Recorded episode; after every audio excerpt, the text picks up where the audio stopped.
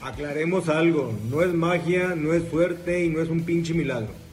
Es la chinga de todos los días, sí, de trabajar duro y con inteligencia. Bienvenido a tu podcast, Negocios Chingones. Vamos a invertirle a la empresa más importante que tenemos todos, la mente.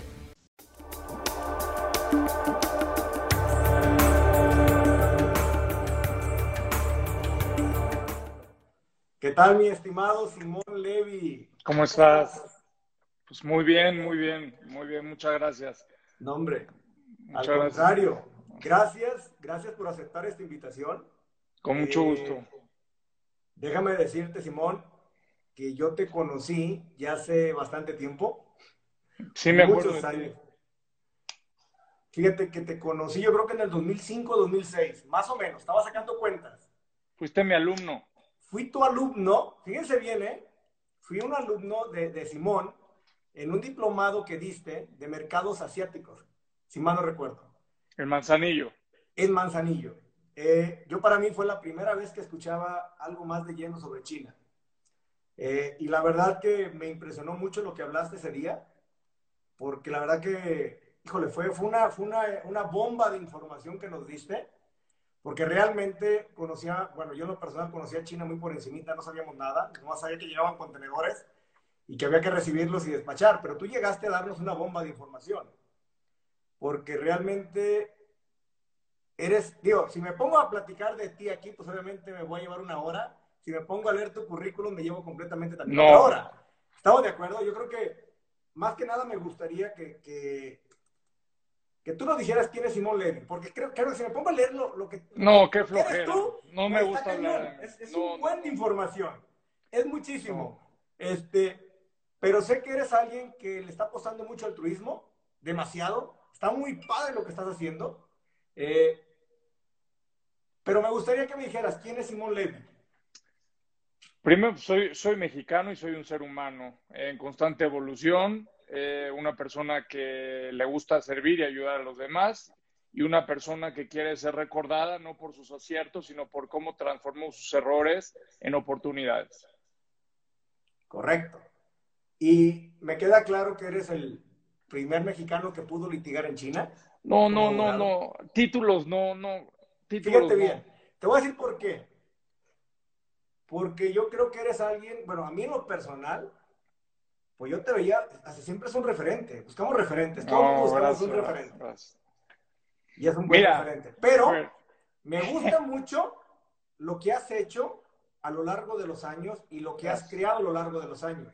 Que eso es el valor que realmente tienes, ¿no? Mira, el valor no que estás aportándole a la gente. No, no quiero hablar de mí porque, bueno, quiero compartirla a todos. Estoy por tomar un avión en, muy poquito tiempo. Este, y esta es la última plática en, creo que un mes que voy a poder dar porque voy a traer 12 horas de diferencia, pero, pero no, no, no me gusta hablar de mí. Yo quiero, yo quiero saber cómo podemos ayudar a la gente. Lo único que te puedo decir es que soy una persona que ha transformado todos los obstáculos que me han puesto en la vida para salir adelante. Eh, no me gusta hablar mal de nadie, no me, digo, a veces me tengo que defender, pero en realidad, básicamente, cuando yo te conocí, eh, acaba de regresar de China por primera vez, cinco años después de estar eh, fuera de mi país, eh, y donde prácticamente me tachaban de loco cuando me fui. Es como ahora de mi libro de la era microglobal 2.0. el uno lo escribí en el 2008 y pues mucha gente me criticó, este, incluso me llegaron a decir que este, que plagiador y bueno, en fin, muchas cosas que me han dicho y a mí me gusta transformar eso en oportunidades. Yo jamás me vas a ver insultar a un periodista o criticarme o subirme al ring con un periodista. A mí dime dónde está la oportunidad de cambiar, de transformar y ahí estoy y ve, ve, ahí está la, la vida, el tiempo, las circunstancias. No es que sea astrólogo, pero me han dado la razón porque pues soy un tipo que me gusta prepararme, soy un tipo que me gusta ver dónde están mis errores, dónde están las oportunidades y me gusta analizar el mundo, entender qué es lo que está sucediendo. Y hoy más que nunca está vigente lo que escribí en la era microglobal y estoy feliz que le esté ayudando a muchos jóvenes. No, justo es esa parte porque yo creo que parte de lo que escribiste en ese primer libro de la era micro, microglobal, pues era como que algo muy fumado, ¿no? Pero muy fumado. O sea, no era, o sea, todo el mundo creía que era eso, pero ¿cómo hoy se hizo realidad. O sea, ¿cómo realmente sí pasa eso, no? Y justo es mi primera pregunta. Y, y, es algo que tú estás mencionando mucho en tu libro, en la era microglobal, que la verdad me, me gusta mucho. Dices, y, y, es, ¿por qué la clase media es pilar para la era microglobal? ¿Por qué tú dices, oye, yo creo que la clase media es fundamental, no el rico o no tanto el pobre, ¿no? Porque primero porque todos los discursos políticos y la parte empresarial se han enfocado o en los muy ricos o en los muy pobres. A mí me apasiona, yo me fui a estudiar a China porque yo quise aprender cómo China, que no necesariamente es la, la panacea, ¿verdad? Y no es la solución para México. Pero a mí me gusta entender cómo se puede transformar pobreza en riqueza y cómo se puede empoderar a los seres humanos. A mí no me gusta regalarle nada a la gente, a mí lo que me gusta es básicamente enseñarles, darles oportunidades y empoderar con conocimiento. Eh, cuando yo hablo en, la era microglobal de las clases medias, me refiero a la columna vertebral de la economía y a la columna vertebral de las sociedades, porque las pymes, las eh, jefas de familia, los emprendedores, son quien pagan impuestos, son quien generan trabajo, son quienes eh, dan, eh, generan, dan empleo y son los que producen en el país. Entonces, tú imagínate cuando yo hablo en 2008 de lo que iba a pasar con las pandemias y explico por qué el objetivo es la, la reducción de las clases medias, explico por qué el objetivo es literal, y te digo, por eso me decían loco, la eliminación de las clases medias. Y hoy se está viendo con las pandemias cómo, cómo la gente tiene que estar viviendo de sus ahorros, cómo la gente tiene que estar encontrando otras alternativas de ingresos, porque ya no tienen los ingresos que tenía. Entonces se achica cada vez más las clases medias y, y hoy el mundo está preocupado por combatir la pobreza del pasado, cuando lo que hay que hacer es prevenir la nueva pobreza del presente. Si no hacemos nada por las clases medias, van a ser los siguientes pobres en los siguientes cuatro o cinco años. Y no quiero decirte lo que va a pasar, ¿verdad? Por eso me importa mucho darles una ventana de oportunidad, explicarles por qué es tan importante, pero sobre todo darle una solución. Porque bla, bla, bla, a mí no me gusta. A mí me gusta generar propuestas. Ya es correcto. Y dijiste algo, algo, que, algo interesante que dijiste. A mí no me gusta regalar. A mí me gusta enseñar. Así es. ¿Cómo lo llevas a, digo, no, no en un tema, pero creo que estamos muy acostumbrados en este tipo, bueno, en el tema cultural, la gente está muy acostumbrada al regalo, más que al aprendizaje. ¿Por qué crees que ha sido así? ¿Porque nosotros lo hemos provocado así o porque simplemente la gente no quiere ir a prepararse? Mira, vivimos en la sociedad de las expectativas, vivimos en la sociedad de la esperanza. Siempre es más fácil echarle la culpa a otra persona y al gobernante en turno. Eh, siempre es más fácil encontrar eh, eh culpables y no hacernos responsables de nosotros. Entonces, yo te cambio esa sociedad de expectativa, yo te cambio esa sociedad de esperanza por una sociedad responsable, por una sociedad creadora, por una sociedad en donde ya no se sientan en la butaca y nos sentemos como espectadores a ver la vida pasar y tomemos como responsabilidad la oportunidad y la posibilidad de construirnos a nosotros para poder tener mejores gobiernos y para tener eh, mejores sociedades, ¿no? Eh, y eso lo hacen las clases medias, no lo hace el top de la pirámide. Los grandes movimientos sociales del mundo lo hacen las clases medias. Y el problema que nos ha sucedido es que mientras no nos falte el pan en la boca y mientras no nos saquen de nuestra zona de confort, no hacemos nada. ¿Me explico? No, perfectamente. O sea, yo comparto esa parte. Yo no estoy de acuerdo en que regalemos nada. estoy de acuerdo en que enseñemos a la gente. Estoy de acuerdo que, que se hagan más movimientos para enseñar a la gente. Y creo que es hacia donde deberíamos de ir todo. Y justo ahí es donde viene la, mi siguiente pregunta, porque tú hablas mucho en tu libro sobre la economía emocional. Y eso está bien padre. Me puse a leer lo de la economía emocional y me gusta el giro que tú le das, el por qué hoy debemos de seguir y debemos de aprender más de una economía emocional. ¿Y por qué tú lo dices de esa manera? ¿Por qué tú comentas la economía emocional? Porque yo siempre he estado en contra, desde que me conociste, fui tu profesor ahí en el diplomado, a mí mucha gente me empezó a no querer y me gané muchos enemigos porque yo empecé no a hablar mal de las maquiladoras, pero sí a decir por qué las maquiladoras tenían que evolucionar. Y, de, y empecé a decir desde el 2004 por qué México tenía que ser un campeón, en lugar de ser un campeón de la mano de obra barata, México tiene todo para ser un campeón de mentes brillantes. A mí me importa un país que podamos habilitar en que el, en que el obrero se vuelva ingeniero. ¿Y cómo se logra eso? Con las industrias creativas. ¿Y por qué hablo de la economía emocional? Porque hace 60 años la, economía giraba alrededor de los commodities, alrededor de la harina, del trigo, del arroz, eh, de la sal, de las especias, y lo único que veías pasar era el comercio entre, entre, la, entre las materias primas, pero no le agregabas valor. Entonces, te voy a ponerte el ejemplo que pongo en mi libro de la economía emocional. Tú básicamente, lo que antes, eh, lo que, ahí tengo esa muletilla de decir básicamente, ya me la voy a quitar. Eh, tú antes, cuando tú, tú, tú lo que buscabas era, vamos a suponer que eras un panadero. Así es. Y el panadero lo que hacía era vender harina y vender pan y juntar toda la masa y el agua. entonces, el panadero fabricaba pan, estamos de acuerdo, y lo, y lo vendía. Luego el panadero se dio cuenta que en lugar de fabricar 5, 10 o 15 piezas, podía generar un proceso mayor, un volumen mayor y podía, y podía generar un proceso industrial. Entonces se abrieron panaderías y eh, se empezaron a crear pasteles en las panaderías. ¿Estás de acuerdo? Correcto. tú ibas a la panadería y comprabas el pastel para el cumpleaños. ¿De acuerdo? Correcto. Pero la economía dio la casualidad que evolucionó y se transformó. Y tú hoy ya no vas a la panadería en un cumpleaños a comprar un pastel, ni a comprar masa, ni agua, ni, ni, el pastel. Tú hoy quieres que alguien te organice una fiesta de cumpleaños, este, ¿de acuerdo? correcto. Entonces Tú, tú quieres la experiencia. De la materia prima llegamos hasta la experiencia, porque lo que tú quieres es diferenciarte de todos. Tú quieres enseñarle a alguien por qué tú eres diferente y lo que tú quieres es un concepto. Y eso es una emoción. ¿Estás de acuerdo? 100% contigo en eso. Esa es la economía emocional. Fíjate que es algo que he estado hablando también con, bueno, que lo comento en varios live, de que hoy, por ejemplo, en el mundo de los negocios, debe ser más de concepto porque vivimos en un mundo de tan iguales que es muy difícil diferenciarte.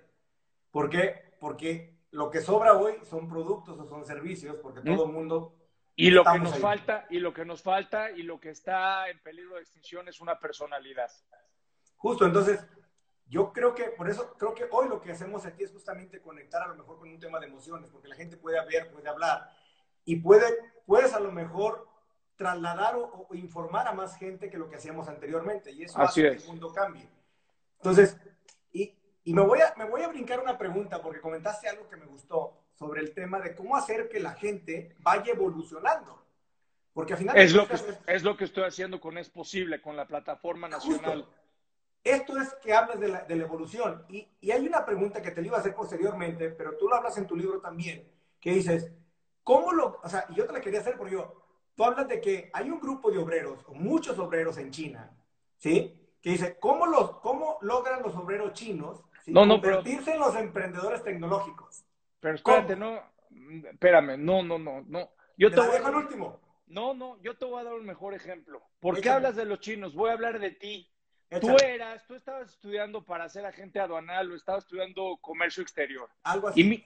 bueno, y mírate ahorita, tienes cuarenta y tantos mil seguidores este, en Instagram eh, eres un speaker, eh, no me digas que te ves solamente atrás de tu escritorio este, eh, con pedimentos aduanales.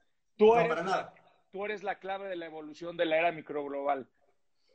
tú eres básicamente la, semilla germinada de lo que yo te enseñé hace 15 años. Es, tú eres el ejemplo. Ese es el ejemplo. ¿Cómo le hacemos con la demás gente. Digo, yo, yo he estado siguiendo mucho lo que estás haciendo a través de varios cursos que están dando de manera gratuita. Y eso está muy padre, porque al final de cuentas es educar a la gente. ¿Tú crees no, que.? No, no, no. A ver, entonces quiero saber esa parte de ti. No, a la gente no se le educa. La educación se le da en la casa. A la gente se le habilita. la educación es una, hay, que entender. Está padre lo que quieres decir. A ver, dime, ¿cómo, es, el concepto de habilitarle a la gente? Mira, la educación primero no es una mercancía. Tú naces, el ser humano tiene un ADN y tenemos ya información genética. ¿Estás de acuerdo? Bueno, el ser humano tiene un contexto moral y tiene un contexto social y normalmente, voy a hablar lo normal, la métrica normal. Un ser humano crece en, un, en el seno de una familia y en, la, y en una casa, eh, eh, sea de lo que sea, gay, eh, lo que sea, yo no, yo, yo soy una persona completamente abierta. No, cuando, no, cuando digo familia no me refiero necesariamente a un hombre o una mujer, me refiero a una familia. Familia. Correcto. Bueno, pues ahí recibe una persona, se va formando y va recibiendo datos con valores, y si tú metes a la, a la licuadora datos, valores, experiencias, miedos eh, y vivencias, lo que vas teniendo es que esa persona que vive en ese ecosistema se va, va obteniendo datos procesados que se transforman en educación, datos procesados que con tu experiencia personal se convierten en educación.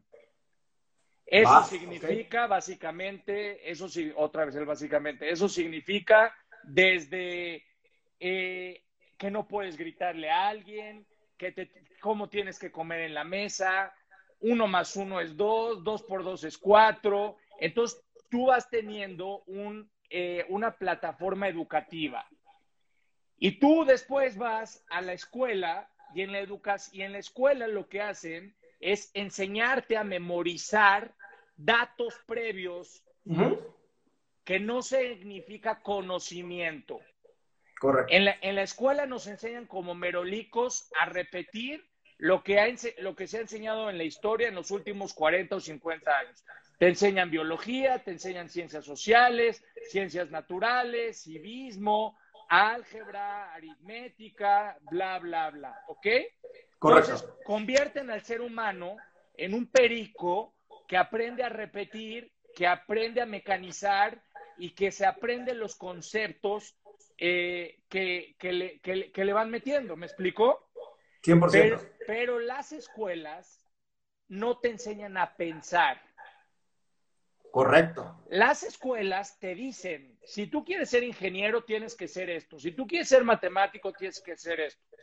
Pero las, las escuelas no te enseñan a que lo que tú aprendiste en los últimos 10 años ya no te va a servir para tus siguientes 20. Es correcto. Las escuelas no te enseñan a que si perdiste un trabajo, cómo te vas a reinventar rápidamente para tener un nuevo empleo. Entonces, vamos a partir el pastel y todo lo anterior que te dije se llama educación. Educación, va. ¿Ok?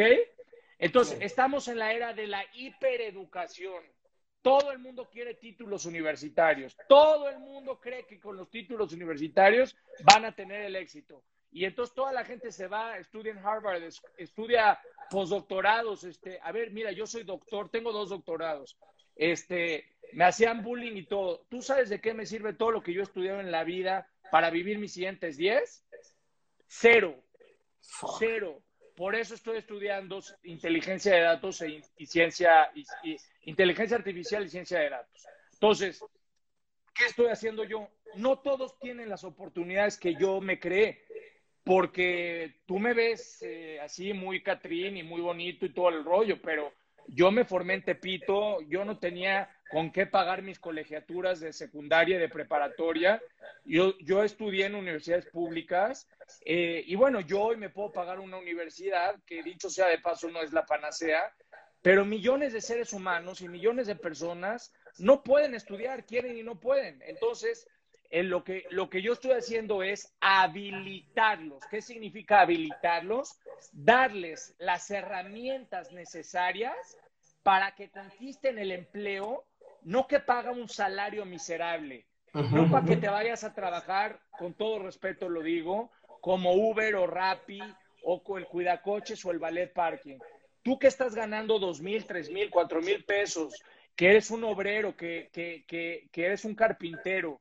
A ver, tú quieres ganar 15 mil, 20 mil, yo no te voy a regalar nada, yo te voy a enseñar qué es lo que tienes que hacer tú, qué tienes que estudiar para que tú crees un valor en la sociedad, para que te ganes ese sueldo que estás buscando y más aún para que puedas emprender.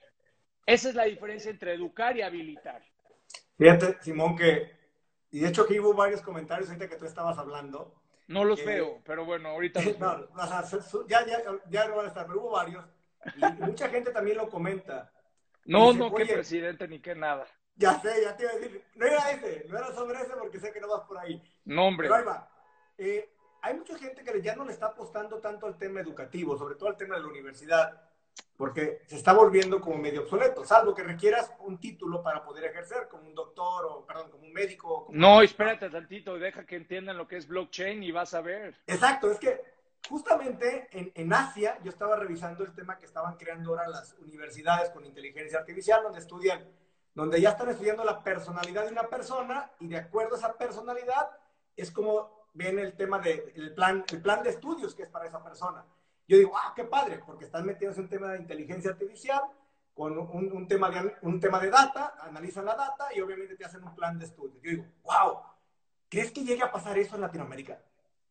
Totalmente, o sea, nomás alguien te está preguntando que si puedes decir sobre qué libro estamos hablando. Ah, pues la era microglobal 2.0. Exacto, exacto. La era microglobal 2.0.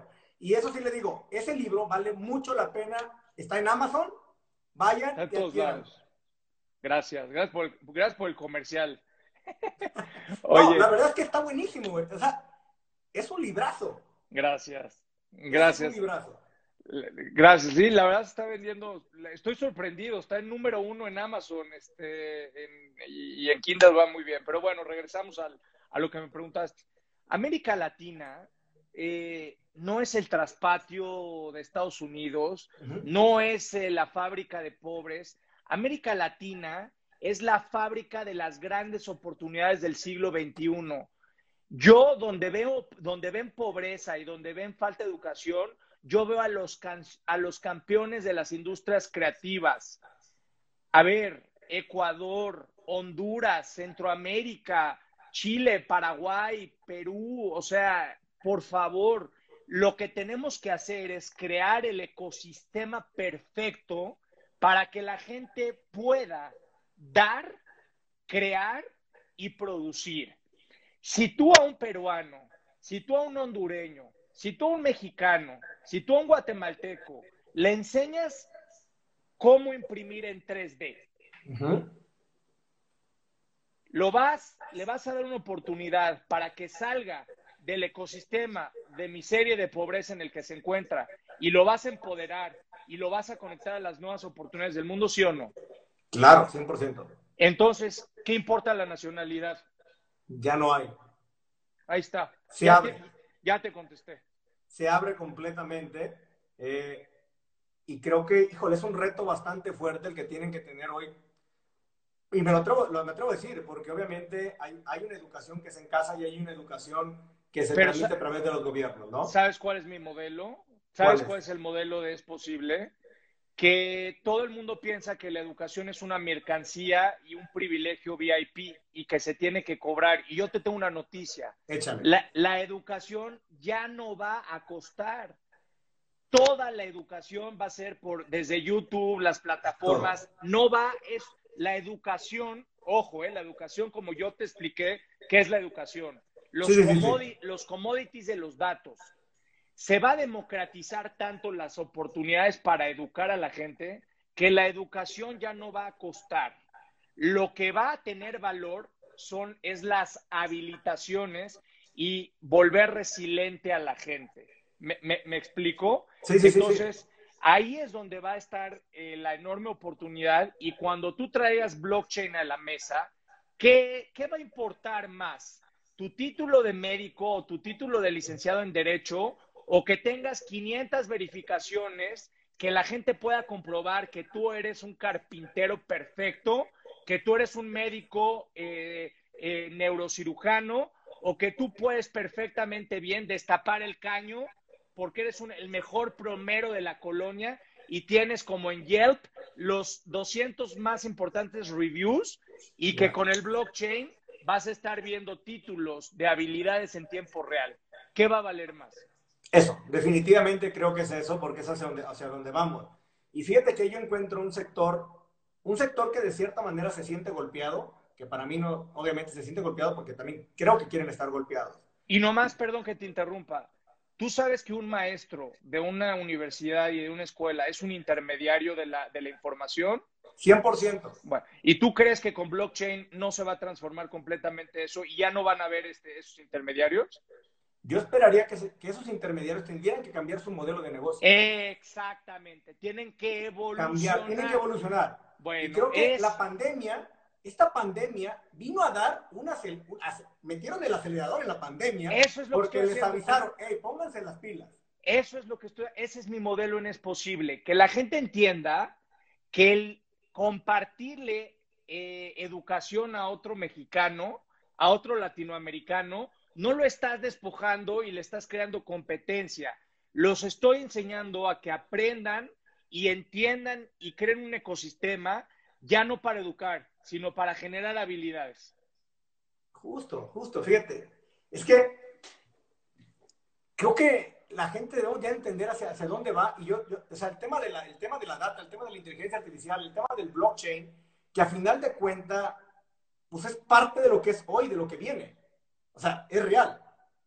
¿Qué pasa con esa gente que no quiere subirse? Y ahí es donde quería tocar ese tema y me voy a meter a un sector muy específico que es el agro en México. La realidad es eso que existe, que aunque cierres los ojos, no deja de existir.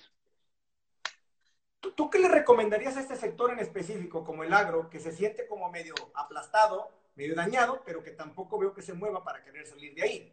O sea, me queda claro que el agro tiene una revolución también bastante fuerte y una evolución. y aquí nos quedamos quedando rezagados. A ver, yo tengo duda de que la gente no quiera. El gran problema no es que no quieran, es que la gente tiene miedo de sentirse rechazado y de sentirse fracasado. Ok, sí, sí, sí.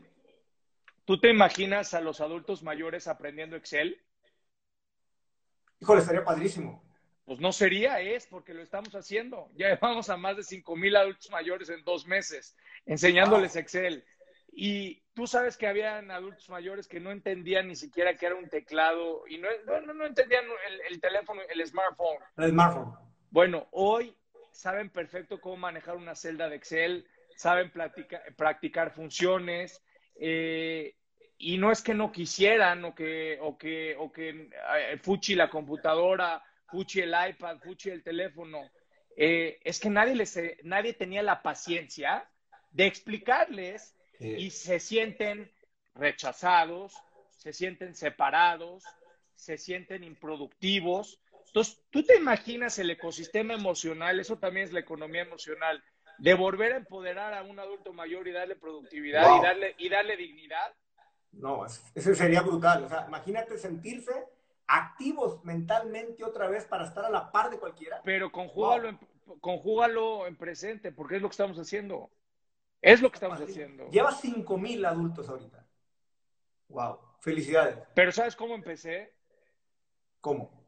Me, me, dijeron que estaba chiflado en, en, febrero del año pasado. Siempre te han dicho eso, Simón. Siempre. Mitómano, mentiroso, compulsivo, ya sabes, en fin, este, ya sabes que mucha gente no me quiere, pero bueno, no importa, vamos a seguir. Bueno, ¿sabes lo que hice?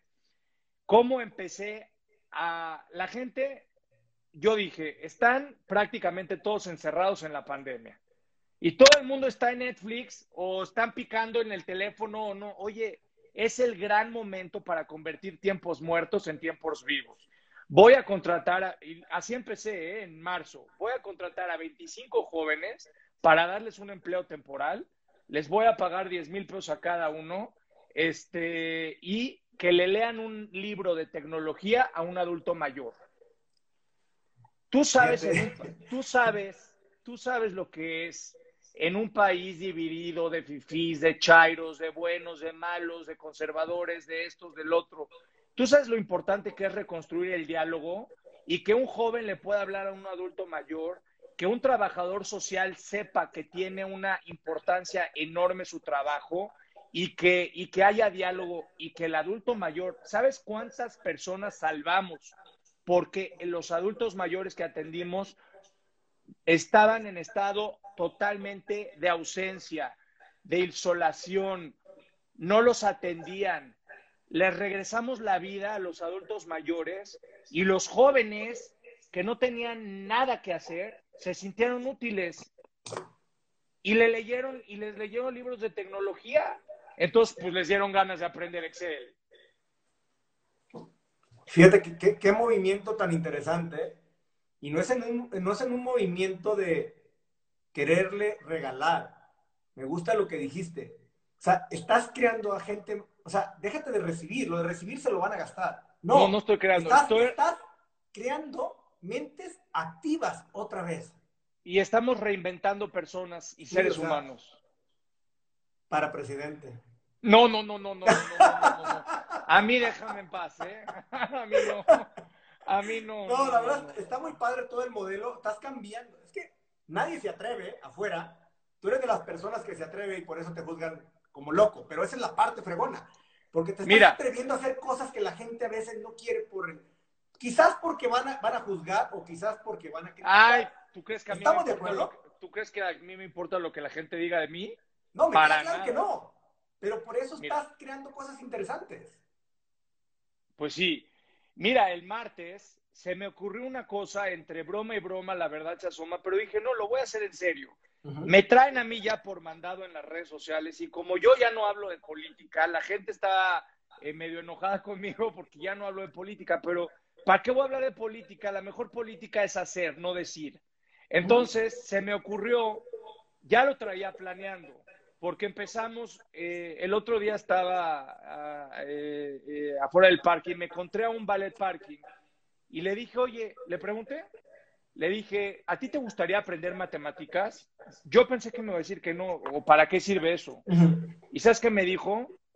Es lo que más quisiera, pero no puedo. Oye, si yo te, si yo te ayudo para que aprendas matemáticas, ¿le dedicarías tiempo? Me dijo sí. Entonces, empezamos el curso de, matemáticas y, para que aprendan algoritmos, los cuidacoches y los ballet parking. Pero no, no es lo que te quiero decir. Mira lo que hice. El martes saqué una iniciativa. Eh, ya te digo que en las redes no me. Bueno, mucha gente me quiere, pero ahí traigo trolls y bots y toda la cosa encima. Entonces saqué una iniciativa para contratar a mil bots este, y, que le, y, que se volvieran trabajadores sociales para adultos mayores. No es broma, ¿eh? no, no, no, yo, es que yo, yo vi tu publicación. Yo y entonces, Y entonces toda la gente dijo, ¿usted está loco que...?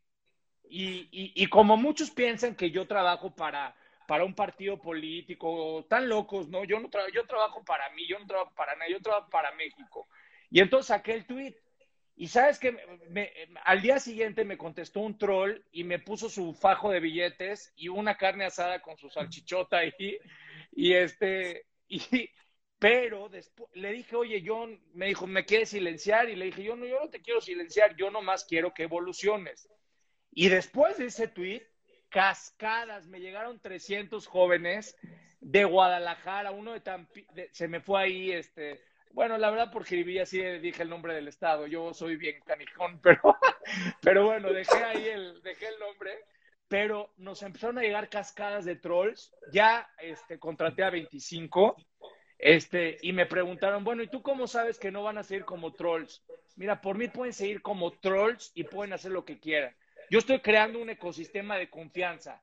Cuando el tipo vea que está ganando más, porque le estoy pagando más que lo que ganan, eh, y yo le voy a dar la habilidad para que aprenda a hacer algoritmos. ¿Tú, ¿Tú qué crees que va a querer ese troll, ese joven de 19 años? ¿Tener un zángano de, de, de, jefe que le paga y le ordena, pone y molesta y trolea a este? O, o, pensar que puede abrir su propia fábrica de algoritmos y volverse independiente? Yo esperaría que pensara la, la, la, fábrica de algoritmos para poder transformar eso que viene haciendo. Si de los mil que contraté uno, diez o cien les genero esa semilla de pensamiento, ya gané. Ah, 100%, 100%. Me gusta, me gusta tu movimiento. Este, me gusta tu movimiento porque va más allá de cualquiera. O sea, no es algo que, esté, que se esté haciendo normalmente, porque y ya ves no está pensando hacia el futuro. Exacto. Y ya ves el por qué. presente. Claro. Y exactamente. Yo, el presente. yo bursatilizo el tiempo para traer el futuro al presente. Estás trayendo el futuro al presente. Tú ya lo estás viendo, lo estás viendo hacia dónde va. Pero dices, no, tengo que traérselo a la gente para que la gente lo entienda Entonces, y que la gente lo pueda asimilar. ¿Ya me entendiste por qué los puestos me estorban y por qué nada de presidente ni nada de esas tonterías? No lo necesitas. No lo necesitas. Para nada. No, lo necesitas. No importa el cargo, sino el encargo. y esa es la parte, yo creo, interesante de todo esto. Tienes mucho para darnos a todos. Tienes mucho para compartir a todos nosotros. Es demasiado lo que nos comparte porque tu conocimiento es muy grande. Y tienes Estás viendo cosas que quizás mucho todavía no estamos viendo, Simón. Y eso está bien padre. Que tú puedas traernos ese tipo de cosas. Pero eso no es un privilegio, es una responsabilidad. Yo me he preparado toda mi vida para servir a los demás. Y esa es mi pasión y esa es mi alegría. Y eso está fregón porque todavía lo dices de esa manera. Dices, no manches, pues claro. Ahora, ¿cómo le hacemos nosotros para entregarle algo a Simón? Simón, tú nos aportas, nos vas a aportar. Muy fácil. ¿Cómo nos sumamos para seguir haciendo el movimiento que estás haciendo y darle continuidad? Porque creo que es algo muy loable, creo que es muy buen altruismo y creo no, no, no, no, no, no, no es altruismo. No es altruismo, no, ayudar no, a la gente. No, no, no, no, a mí no es filantropía, no es regalar, no nada. Es mi corresponsabilidad cívica de empoderar a otro mexicano para volverlo productivo. Porque si a otro mexicano le va bien, me va bien a mí. Ya, o sea, me sumo a lo que, o sea, a ver, tenemos ahorita 130 personas. ¿Estamos de acuerdo? Dime, ¿cómo nos sumamos, Simón? Yo me sumo. www.esposible.org. Estamos creando una, una estrategia nacional que cada día crece más y más y más y más. Eh, estoy buscando representantes de todo el país para crear ecosistemas de esto en cada uno de los estados eh, y gente que conozca cada estado, porque mira, eh, por ejemplo, el, el, presidente de la República actual, independientemente que le guste o no a la gente, él recorrió todos los municipios físicamente. Yo no puedo hacer eso ahorita por la pandemia y porque a mí no me gusta copiarle a los demás. Yo tengo mi propia personalidad. Pero lo que sí puedo hacer es aprender rápidamente del conocimiento de la demás gente local y unirme a ella y crear eh, esa plataforma y ese ecosistema para que si escucho yo a la gente que me pueda explicar lo que está pasando en los municipios, lo que está pasando en las colonias, entonces me voy a volver menos ignorante, funcional yo y voy a aprender más rápido. Entonces, es en lugar de recorrer de recorrer a ras de tierra todos los municipios de este país, estoy creando una red social natural, un ecosistema para volverme menos ignorante y para dialogar. Yo no soy dueño de la verdad, yo lo que quiero es volverme menos ignorante de lo que está pasando y para eso es, es posible. Entonces, si en Veracruz, si en Chiapas, si en Oaxaca me dicen, oye, aquí hay esta oferta y hay esta demanda y hay estas necesidades entonces, lo que hay que hacer es crear ese ecosistema de productividad y eso es lo que vamos a hacer. Entonces, yo invito a quien te está escuchando eh, que se sumen a www.esposible.org. Esposible.org. ORG. Yo empecé contratando a más de 200 profesores para dar clases de inglés gratuito en software, en turismo, este, en otros temas. Y la gente ya solita me está diciendo, oye, a mí ya no me pagues, déjame dar los cursos yo. O sea, se está generando un movimiento este, impresionante que yo mismo no, no, no, no soy consciente de este. No lo dimensionabas así. No, no, no, no lo dimensionaba. ¿Realmente crees que va, va más allá de lo que había dimensionado? Pues no, no va más allá, va más rápido, porque yo pensé que yo pensé que mucha gente, eh, o más bien que yo no me iba a explicar bien pero, pero está todo conectando con el rompecabezas, porque lo, así como te enseñé que el adulto mayor le lee el joven el libro de tecnología y hoy aprende Excel y luego inglés, lo mismo estamos haciendo con Es Posible. Entonces, es el blockchain de mi, de mi, de mi plataforma Es Posible. Paso a paso, conectando dots, conectando puntos, este, para ir creando todo este, este ecosistema. Y no te quiero decir lo que viene, ¿eh? este, vienen cosas maravillosas. Eh, vamos a transformar fábricas viejas en, en, centros comunitarios para crear paneles solares. Este, vamos a empoderar a, a los jóvenes para que aprendan a crear en México, no ensamblar, crear paneles solares en México eh, y ya dejemos de hacer ese traspatio. Entonces, hay muchas cosas que vamos a hacer en Es Posible. Eh, los invito a que se sumen. Pues yo me sumo, Simón, en lo que se pueda. Oye, en lo que se pueda. y es posible, y es posible no solamente es para mexicanos, es para toda. No, aquí tenemos gente. Tenemos gente ahorita de Venezuela, de Ecuador, de Colombia, hay gente de Brasil, gente de Argentina que está diciendo y es lo que preguntan, ¿no? Oye, ¿y sirve para nuestro país? De Honduras también, aquí tenemos gente. Claro, claro que sirve. Oye, yo no creo en nacionalidad, yo creo en seres humanos. Eso. es que justo es eso, es global. Es global.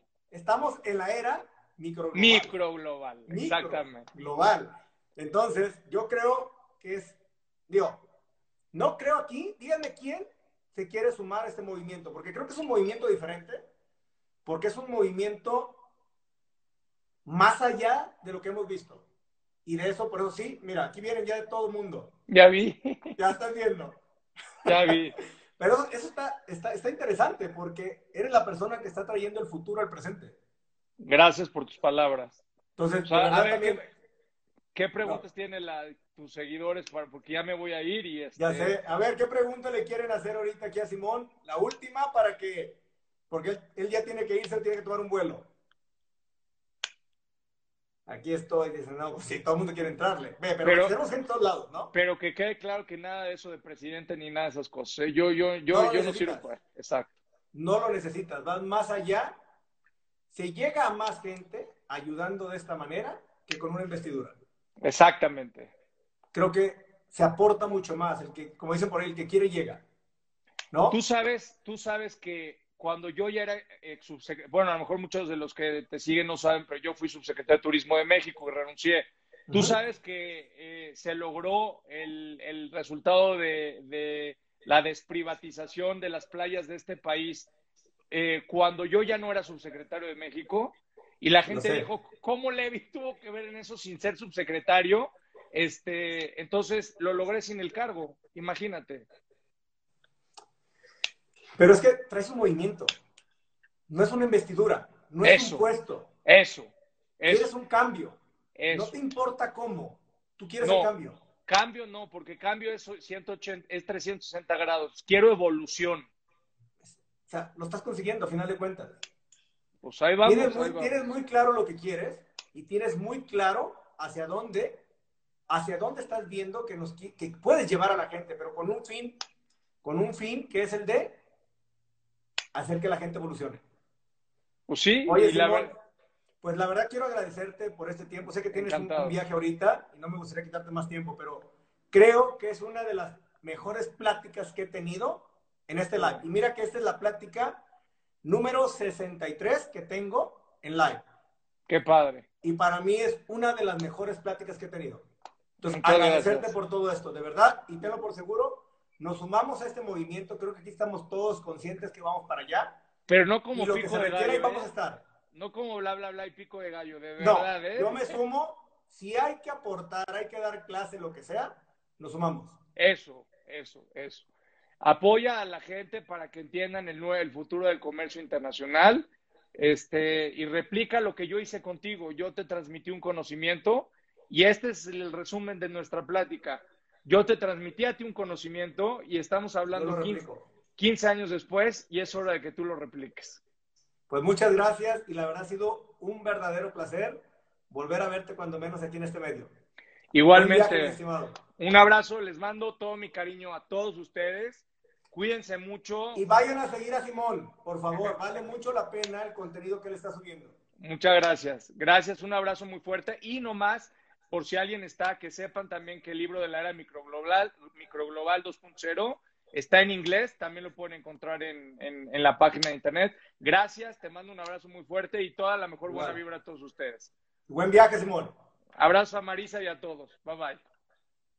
Bye. ¿Qué tal? ¿Cómo vieron a Simón? Está impresionante, ¿no? Eso es de una persona que tiene una disciplina, pero la disciplina es, ¿para qué?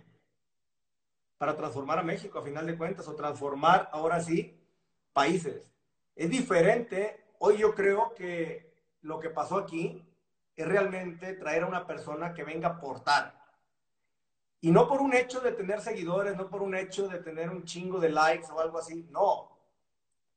Es por lo que trae acá arriba. Por lo que él está viendo que nosotros no estamos viendo. ¿Estamos de acuerdo?